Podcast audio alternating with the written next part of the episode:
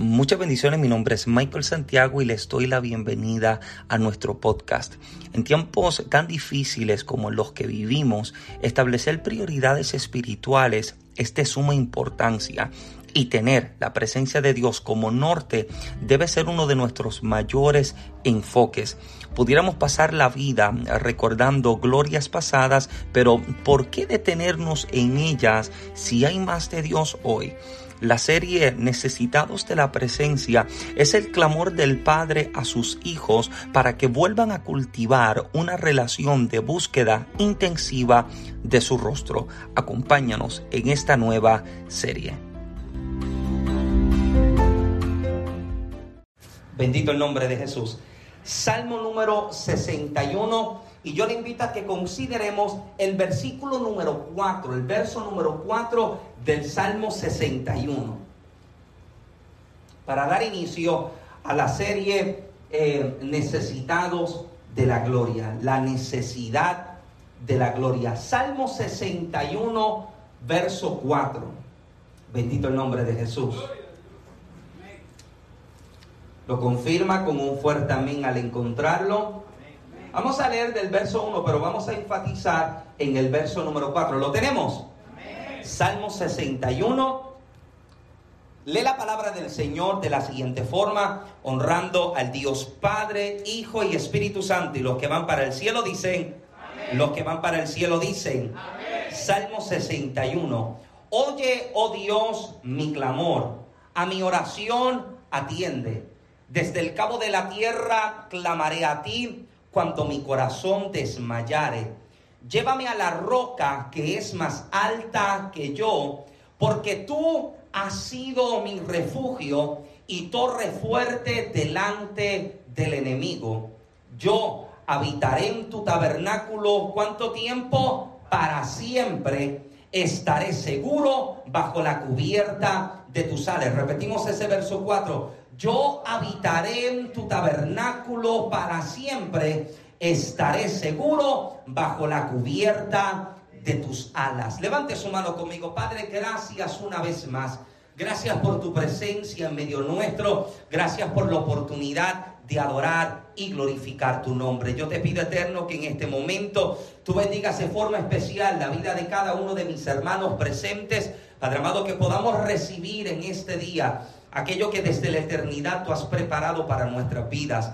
Te pido eterno que al sentarnos a la mesa tu palabra, Padre amado, nos inspire, nos desafíe, nos levante, nos lleva a ser quienes en ti debemos ser. Te pido eterno Dios que tú traigas libertad a nuestra vida para adorarte y que te puedas manifestar libremente en medio nuestro. Háblanos, Señor, tócanos, vivifícanos, aliéntanos, Padre amado, que tu fuego santo pueda volver a arder en cada uno de nuestros corazones. Te pido eterno que tú confirmes tu palabra con milagros, señales y con prodigios, Padre amado. Atamos y echamos fuera de los aires toda distracción, toda ave de rapiña que intenta tomar lo que sobre el altar es presentado. Alineamos en este momento nuestros pensamientos, nuestra atención, nuestro corazón, oído y espíritu. Al así dice el Señor de esta tarde. Y a ti, Rey, damos absolutamente toda la gloria por Cristo Jesús. Damos gracias, gloria y honra. Amén y amén. Puede tomar su lugar, por favor, en esta tarde. Bendito el nombre de Jesús.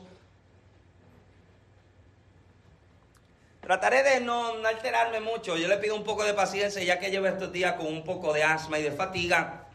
Pero sí quiero ser responsable con lo que he recibido de parte del Señor para esta ocasión. Así que todo aquel que desean tener sus anotaciones y algo así por el estilo, yo le invito a que podamos explorar una temática que me ha parecido interesante y basados específicamente en el título de la serie. Vamos a estar hablando en esta tarde acerca de la habitación de Dios, la habitación de Dios. Escuche bien, dice que un maestro albañil, ya entrado en edad, estaba listo para retirarse, cuando habló con su jefe y le dijo acerca de sus planes de dejar su negocio de la construcción para llevar una vida más placentera y calmada con su esposa, para así poder disfrutar a su familia mientras le quedaban fuerzas para hacerlo. Él, había, él sabía que extrañaría su cheque semanal, pero necesitaba retirarse ya a tiempo. Ellos sabían que superarían esta etapa de alguna manera, por lo cual tomó la decisión.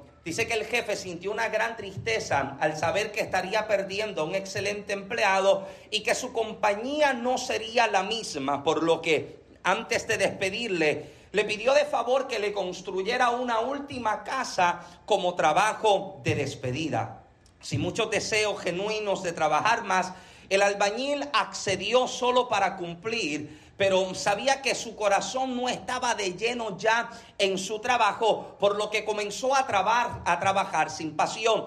Utilizaba materiales de inferior calidad y el trabajo era deficiente. Era una desafortunada manera de, terminar su carrera, pero el albañil estaba decidido en no entregarse por algo que ya no le apasionaba. Cuando el albañil terminó su trabajo, su jefe fue a inspeccionar la casa y extendiendo su mano le hizo la entrega de un llavero diciéndole, esta es tu casa, agradecido por tus años de trabajo, como muestra de amor, te, eh, te regalo esta casa para ti y tu familia. Tal parecía que el mundo se le iba al albañil al darse cuenta de que no se había esforzado para construir una casa perfecta y así defectuosa la debía recibir como suya propia. Ahora, siempre eh, creo que todos en algún momento de nuestra vida Soñamos con tener nuestra casa perfecta. Yo creo que eh, cuando hablamos acerca de un sueño americano, el sueño americano incluye elementos de un hogar estable para nuestra familia. Y todos, mientras vamos creciendo y nos vamos desarrollando como personas, comenzamos a hablar acerca de, de nuestra casa perfecta, de nuestro hogar perfecto. Y yo creo que si hablamos acerca de tener casa propia y le preguntas a Génesis, la casa perfecta de Génesis sería una casa con cuatro habitaciones, con dos baños, con una terraza y con un patio bastante grande para que Chloe corra y para que Kaylee pueda correr también ya cuando tenga su edad para correr. Si le pregunta a Génesis cuál sería su casa perfecta, posiblemente Génesis te la podría describir de esta manera. De hecho, si le pregunta a Génesis, Génesis tiene ya casi una maqueta hecha de cuál es su casa perfecta. Porque todos en algún momento soñamos con tener este tipo de espacio, un espacio donde nos podamos sentir cómodos y descansados. Ahora, aunque el sueño para muchos se logra realizar, para otros parece encontrarse como algo muy lejano, imposible o distante. Pero estoy más que convencido en que así como nosotros soñamos con tener un espacio de esta calidad, entiendo muy bien que Dios también tiene mucho más interés que nosotros en tener un lugar que Él pueda llamar como su casa o su hogar, específicamente un lugar donde su presencia pueda habitar un lugar donde la presencia del Eterno pueda manifestarse. Y partiendo de este pensamiento, el salmista declara en el Salmo 22.3, sin embargo, tú eres santo que habitas entre las alabanzas de Israel. El salmista comprende muy bien que la adoración es el elemento esencial que construye el hogar donde la presencia de Dios se pueda manifestar. Usted posiblemente puede encontrar que a lo largo de nuestro servicio hacemos énfasis a que cantemos, a que levantemos nuestras manos y a que adoremos porque comprendemos que la adoración, mira lo que el salmista dice en el texto, cuando habla de habitas, esa palabra es la palabra hebrea que significa asiento. El salmista comprende que mi adoración se convierte en el asiento donde Dios reposa. Y el salmista comprende que para que la gloria de Dios se pueda manifestar, debe primeramente encontrarse el hábitat donde la presencia de Dios se manifiesta. Por eso es que usted se da cuenta que hay diferentes hábitats para diferentes seres vivientes. Usted se da cuenta de que, por ejemplo, en el reino animal hay animales que no pueden subsistir en otro otros hábitats que no son los suyos. Usted puede tomar a un pingüino y lleva el pingüino a Puerto Rico en el Caribe y el pingüino no subsiste porque no es el ambiente, no es el hábitat para el pingüino. Usted puede tomar el famoso coquí de Puerto Rico o del Caribe y usted lo saca y lo mete en la Antártida. ¿Y qué pasa con el coquí? Hmm.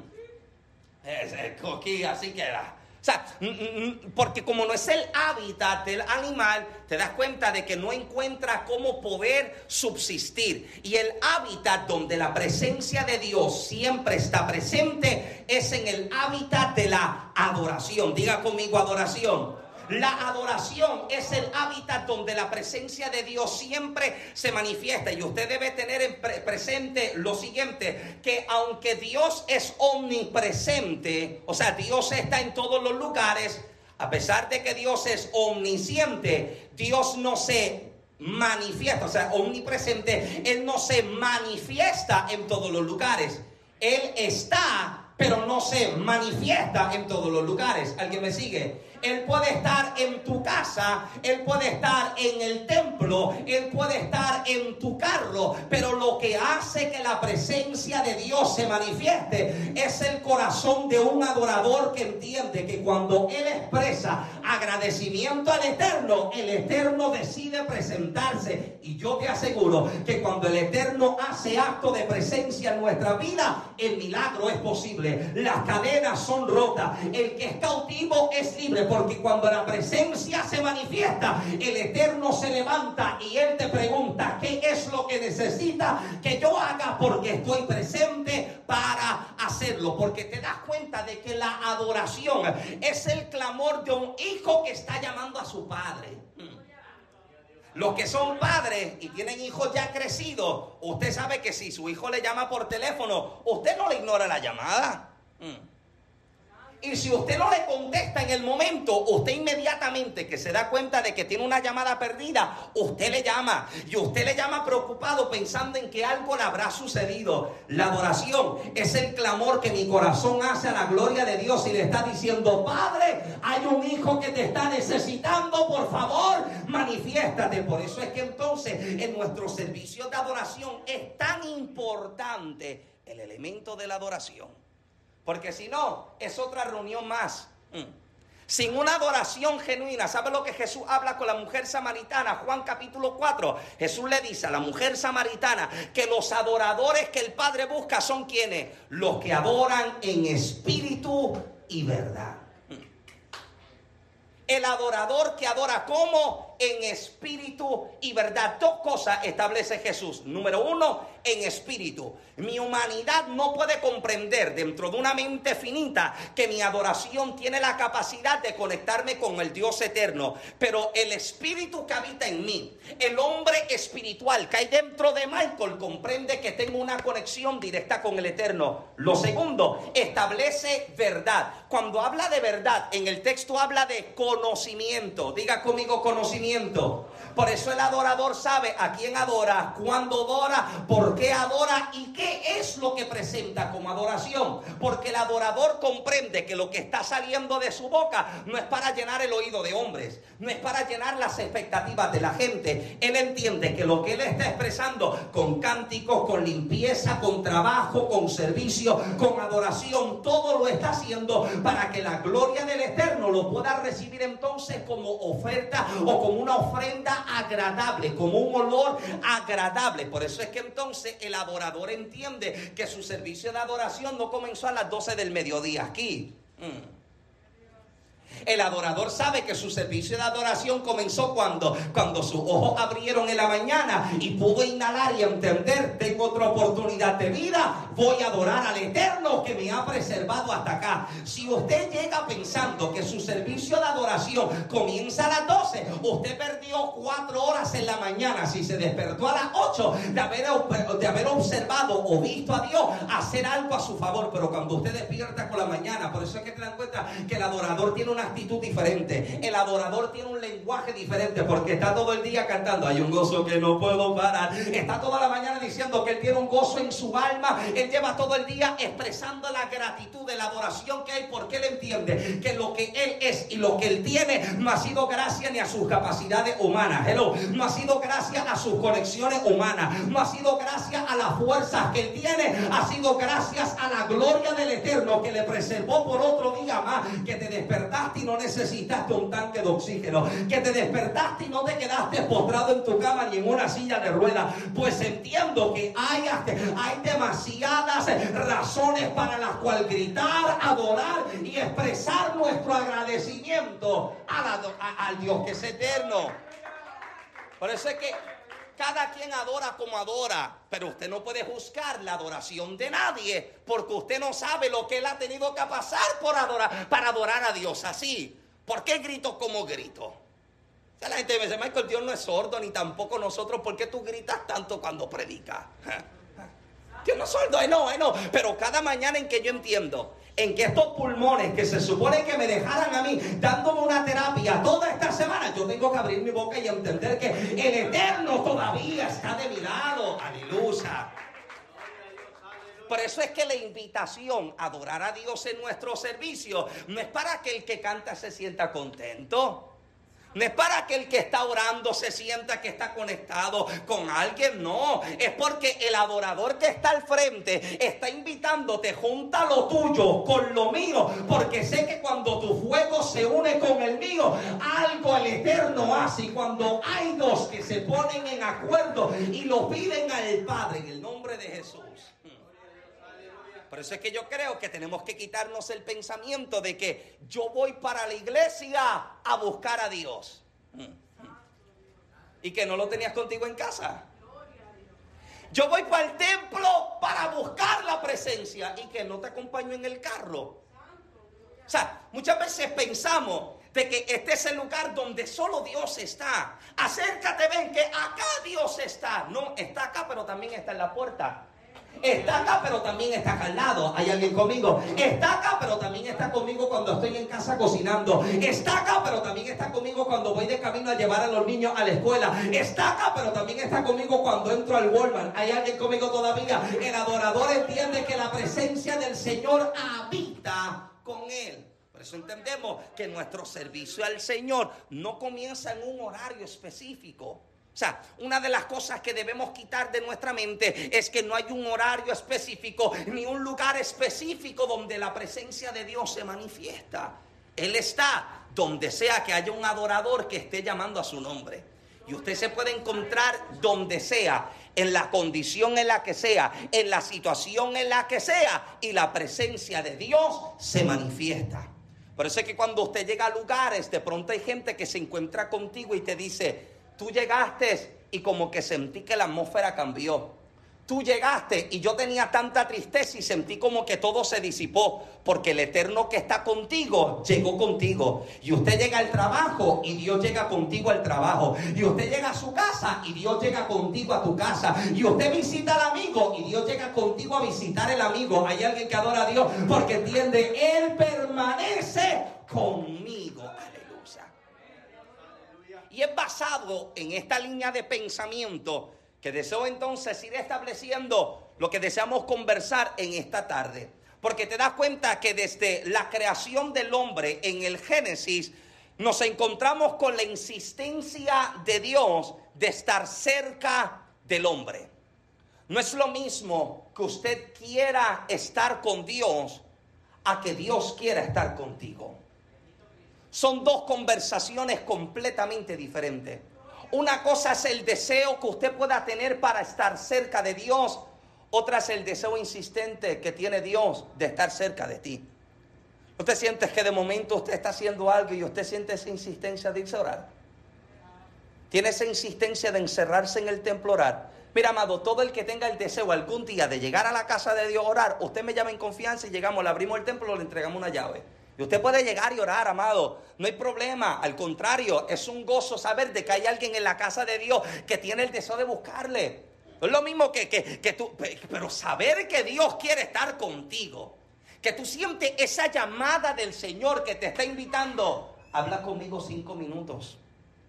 Estás haciendo lo que sea, pero te está invitando, enciérrate en el cuarto que yo quiero conversar contigo. Y te das cuenta que desde el principio, desde la creación del hombre, esta ha sido la insistencia de Dios, querer estar cerca de Dios, porque no vemos a Dios distante, sino que siempre lo vemos como el Dios de cerca uno que se presenta cara a cara con el hombre en el huerto porque él es el Dios de cerca y no el Dios de lejos. Y entenderlo nos ayuda a comprender que no nos abandona como lo hacen los hombres, sino que Él siempre permanece. Yo creo que tendríamos más paz al saber que Dios siempre está cuando nos encontramos en momentos de crisis y de adversidades. Cuando de pronto siento que mi economía llegó al final, puedo tener paz al saber de que me falta el dinero, pero no me falta Dios. Me puede faltar la salud, pero no me falta Dios. Me puede faltar el trabajo, pero no me falta Dios. Me puede faltar el carro, pero alguien que grite no me falta.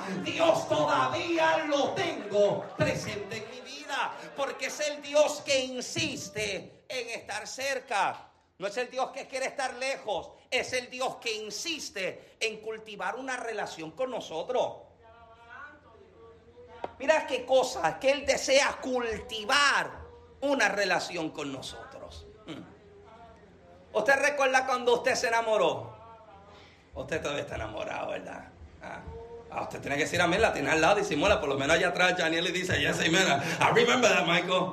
Usted, usted recuerda, cuando yo comencé a hablar con Génesis, ya yo me sentía viejo, yo no podía estar hasta, hasta las tantas hablando por teléfono. Adicional a que Génesis trabaja y yo llegaba tarde de predicar, pero estar a las 5 de la mañana, yo estoy cansado, ya, ya, yo tengo sueño.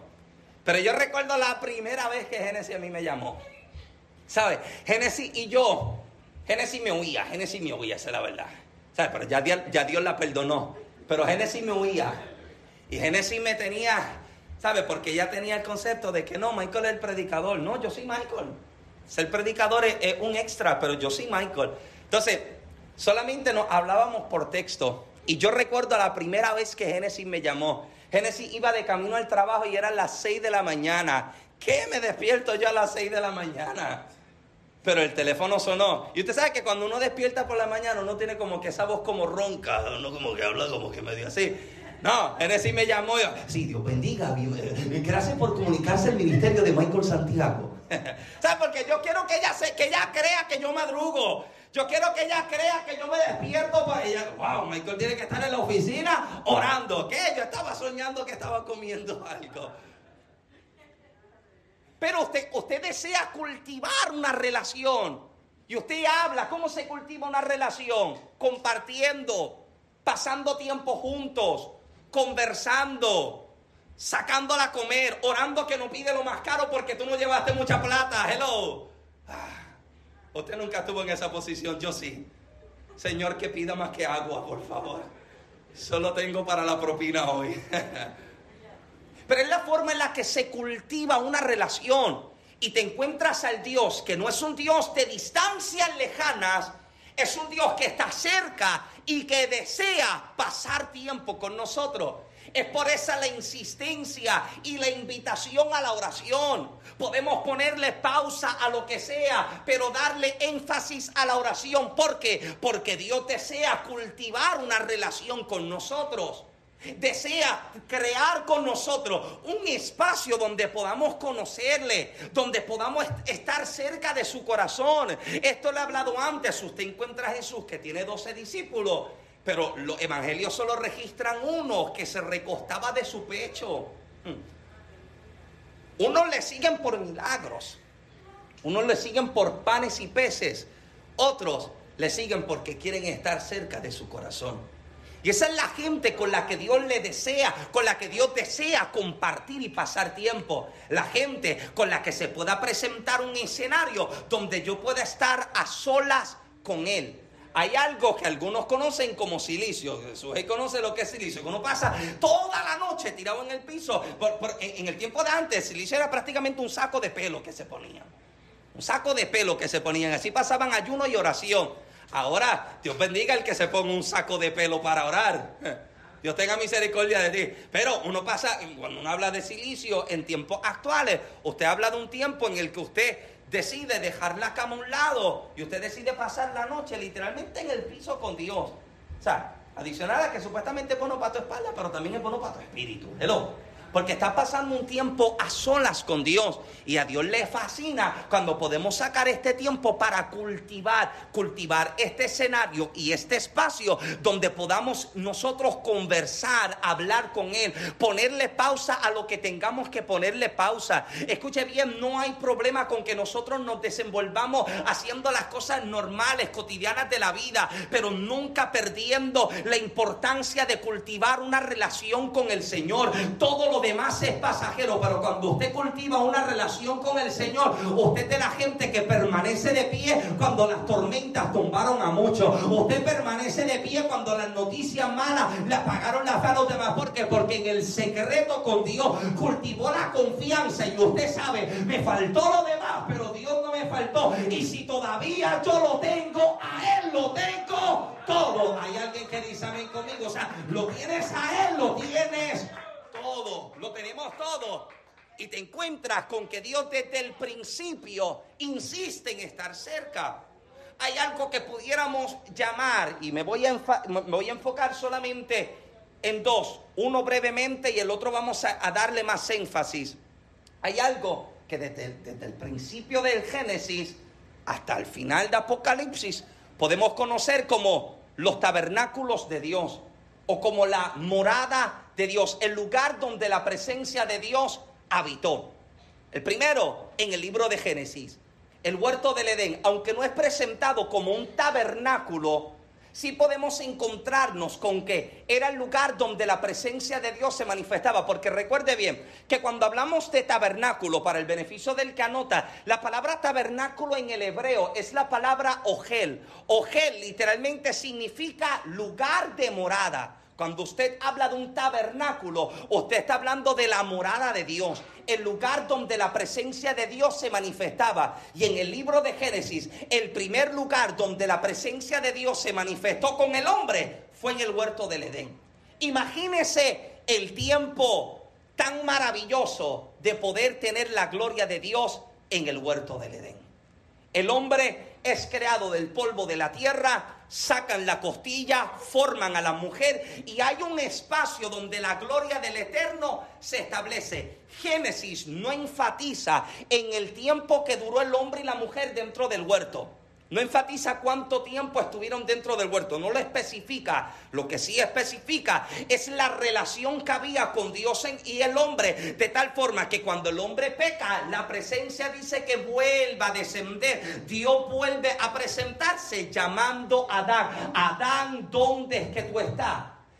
Adán está tan acostumbrado a que la presencia de Dios esté cerca que ahora que sabe que le ha fallado a Dios, ¿qué está buscando hacer? Tapar su error, tapar la falta que acaba de hacer. Dice que tomaron hojas y crearon delantales. Ahora, es el huerto del Edén, el primer lugar donde la presencia de Dios se manifestaba y estaba con el hombre. ¿Por qué Adán en el huerto del Edén pudiera tener la experiencia de poder ver a Dios cara a cara? Este es el pensamiento de Michael. El hombre dentro del huerto es un ser santo antes del pecado. La palabra dice que la muerte llega como consecuencia del pecado. Cuando el hombre está en el huerto, como no ha pecado, la muerte todavía no existe. ¿Alguien me sigue? El hombre dentro del huerto es un ser santo. Y Dios dice que para verlo a él hay que ser santos. ¿Hay alguien conmigo? Para poder ver a Dios hay que ser santo. Por eso es que Moisés le pide a Dios ver su rostro. ¿Y que le dice Dios? No hay hombre que me vea cara a cara y permanezca con vida. Porque a causa del pecado que nos ha llevado a separarnos de la gloria de Dios. Pero el hombre en el huerto, antes de pecar, es un ser que ha sido creado en santidad. Es un ser que ha sido creado en pureza. Antes de conocer entonces la maldad a través del pecado, del acto de la desobediencia. ¿Alguien me sigue? El primer lugar es el huerto donde la presencia se manifestaba. El segundo es el que conocemos como el tabernáculo de Moisés. Era el lugar donde los sacerdotes adoraban, servían a Dios, pero uno de ellos, el sumo sacerdote, tenía el privilegio de poder entrar al lugar más santo. Guarda un pin ahí que eh, en este vamos a enfatizar en esta tarde. El tercero es el templo de Salomón, que luego dice que fue destruido por Nabucodonosor II y reedificado en tres grupos, terminado últimamente por Zorobabel. El número cuatro, el tabernáculo de Dios, lo que en el libro de Apocalipsis podemos conocer como la nueva Jerusalén, el que está en la eternidad. Y el número cinco, que vamos a hablar brevemente, el corazón del hombre. Cinco lugares donde la presencia de Dios siempre ha estado. El huerto del Edén, lugar de morada de Dios, el huerto del Edén, el tabernáculo de Moisés, el templo de Salomón, el tabernáculo de Dios y el corazón del hombre. ¿Por qué el corazón del hombre? Porque por medio del Espíritu Santo Dios decide habitar en nosotros. Segunda de Timoteo 1:14. Guarda mediante el Espíritu Santo que habita en nosotros el tesoro que te ha sido encomendado. Efesios 2:22. En quien tenemos en quien también vosotros sois juntamente edificados para morada de Dios Dios en el Espíritu. Efesios 3:17. De manera que Cristo more por la fe en vuestros corazones y que arraigados y cimentados en amor. Colosense 1:27. A quienes Dios quiso dar a conocer cuáles son las riquezas de la gloria de este misterio entre los gentiles, que es Cristo en vosotros, la esperanza de la gloria. Hebreos 3:6. Pero Cristo fue fiel como hijo sobre la casa de Dios, cuya casa somos nosotros, si retenemos firme hasta el fin nuestra confianza y la gloria de nuestra esperanza. Juan 14, 23. Jesús respondió y le dijo, si alguno me ama, guardará mi palabra y mi Padre lo amará y vendremos a él y haremos con él morada. Primera de Corintios 3, 16. No sabéis que sois templo de Dios y que el Espíritu de Dios habita en vosotros. Hay una insistencia de parte del Eterno en querer tener una morada en nuestros corazones. Él no se habita en un templo hecho de manos de hombre, sino en un templo hecho de manos por el mismo Eterno. Ha formado mi vida de tal forma en que cuando acepto a Cristo, mi corazón se convierte en la casa donde la gloria del Eterno decide morar. Aleluya. ¿Alguien está conmigo todavía? O sea, es el lugar donde la presencia del Eterno desea establecernos. Si alguien desea la cita, luego se la puedo compartir. Si somos templo y morada del Espíritu, nuestro deber es preparar el espacio correcto para que Él habite en nosotros. Es su deseo permanecer entre nosotros y en nosotros el deseo de Dios de permanecer entre nosotros, pero también en nosotros. Si un privilegio grande tenían los hebreos, era el privilegio de tener a Dios entre ellos. Si un privilegio extraordinario tiene la iglesia, es tener a Dios en ellos. Los hebreos tuvieron a Dios entre ellos Nosotros tenemos al Eterno en nosotros. Y muchísimas veces nos sentamos a leer, a hacer, y esto José Luis lo habló en, el aniversario, ah, vemos una gloria en el Antiguo Testamento que descendía y se manifestaba y nuestra boca se nos cae. Pero qué gloria tan extraordinaria vive la iglesia en que el Eterno ya habita en tu corazón. Mire qué extraordinario. Miramos el templo o el tabernáculo de Moisés. Y hay varias cosas, amados, que me parecen interesantes que deseo resaltar para comenzar a predicarles en esta tarde antes de que le dé sueño. Ah, ¿qué pasó? ¿Qué pasó? Luego de que los hebreos habitaran en Egipto. Dale play a, la musiquita, gente. Tengo una musiquita y necesito que ya, ya, ya mismo estamos llegando. Luego de que los hebreos habitaran en Egipto por 430 años, Dios los libera y desea llevarlos a entrar, tomar y poseer la tierra que había prometido Abraham, la tierra de Canaán. Y en la travesía de los 40 años del desierto, Dios decidió revelárseles por medio de su Shekinah, o sea, su gloria, para que ellos entendieran que Él es el Dios todopoderoso que habita con ellos. Es por eso que en el Sinaí Dios le revela a Moisés las especificaciones de la tienda que levantarían como el tabernáculo. Te das cuenta que el tabernáculo que Moisés edifica no le edifica de acuerdo al pensamiento que él tiene de morada de Dios. Lo que Dios le está revelando a Moisés es la sombra del tabernáculo que en la eternidad está establecido. Moisés tiene la experiencia de que está 40 días en el monte. Imagínense este momento. Está 40 días en el monte. Nadie puede acercarse ni a los límites del monte porque dice que habían ángeles con saetas. El que se acercara y pisara el monte, los ángeles lo mataban. Mire esto.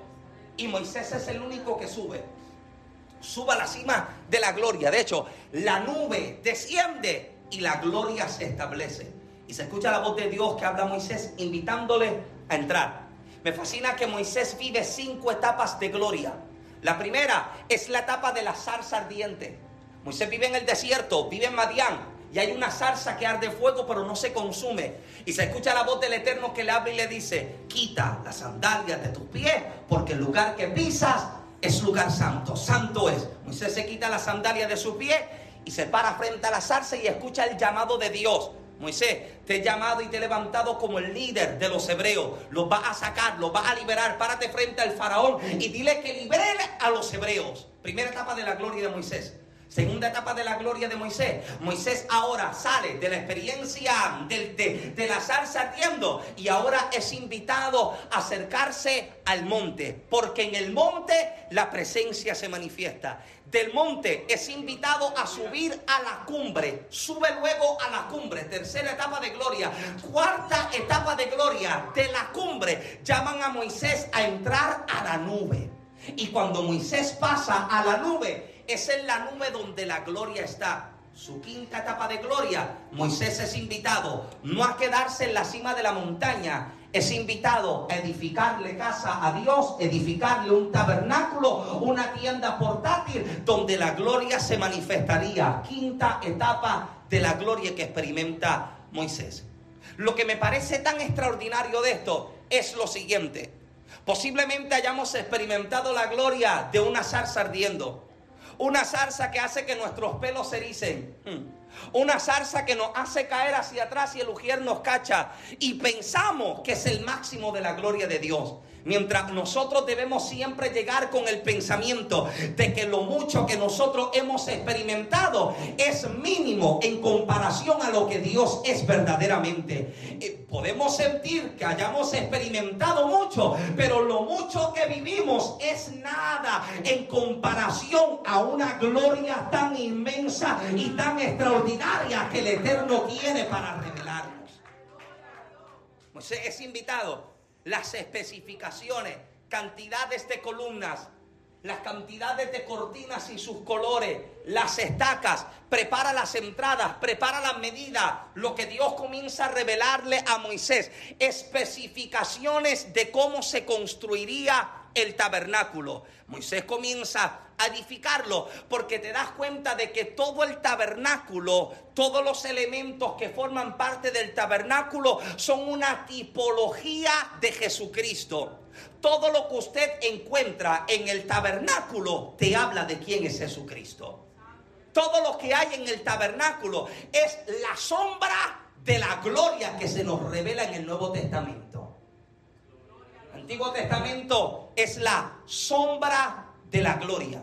Nuevo Testamento encontramos la gloria de la cual la sombra anunció. Y usted mira el tabernáculo y usted se encuentra con las especificaciones que vuelvo y repito y valga la redundancia, son tipología de Jesucristo.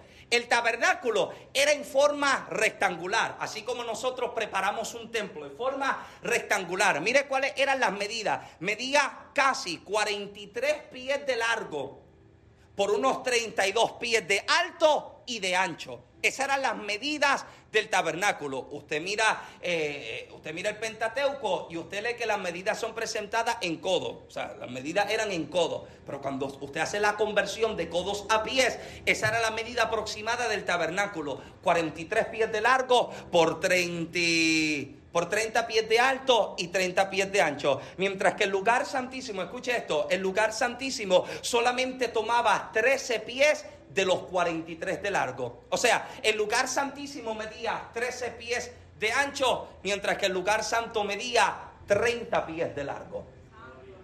El lugar santísimo era pequeño, el lugar santo era bastante amplio y bastante grande.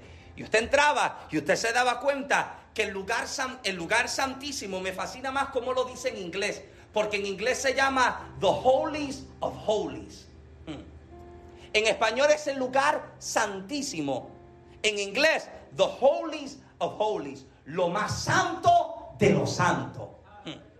Ese era el lugar santísimo. Y al lugar santísimo no entraba todo el mundo una sola persona podía entrar. Me permito un momentito para, tranquilo, ya mismo, permítame aburrirle un poquitito y ya mismo le predico y le grito y lo altera. Pero permítame aburrirle con un poquitito de detalle bíblico. ¿Alguien está conmigo en esta tarde?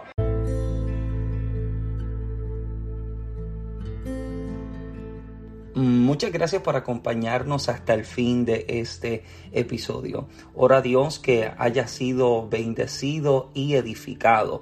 No te pierdas la segunda parte de este mensaje que sé que también te será de mucha bendición si ha sido de bendición para tu vida este episodio, te invito a que compartas este episodio con tus amistades o con ministros o con alguien que entiendas que necesita escuchar esta palabra para que también este podcast pueda serles de bendición a ellos y así también estarías ayudándonos a seguir creciendo como comunidad.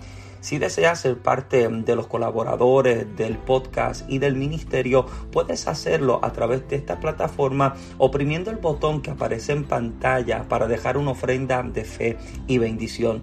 Oro a Dios que seas bendecido con lo mejor y te lleve a mayores alturas en su presencia. Mi nombre es Michael Santiago. Nos vemos en el próximo episodio. Muchas bendiciones.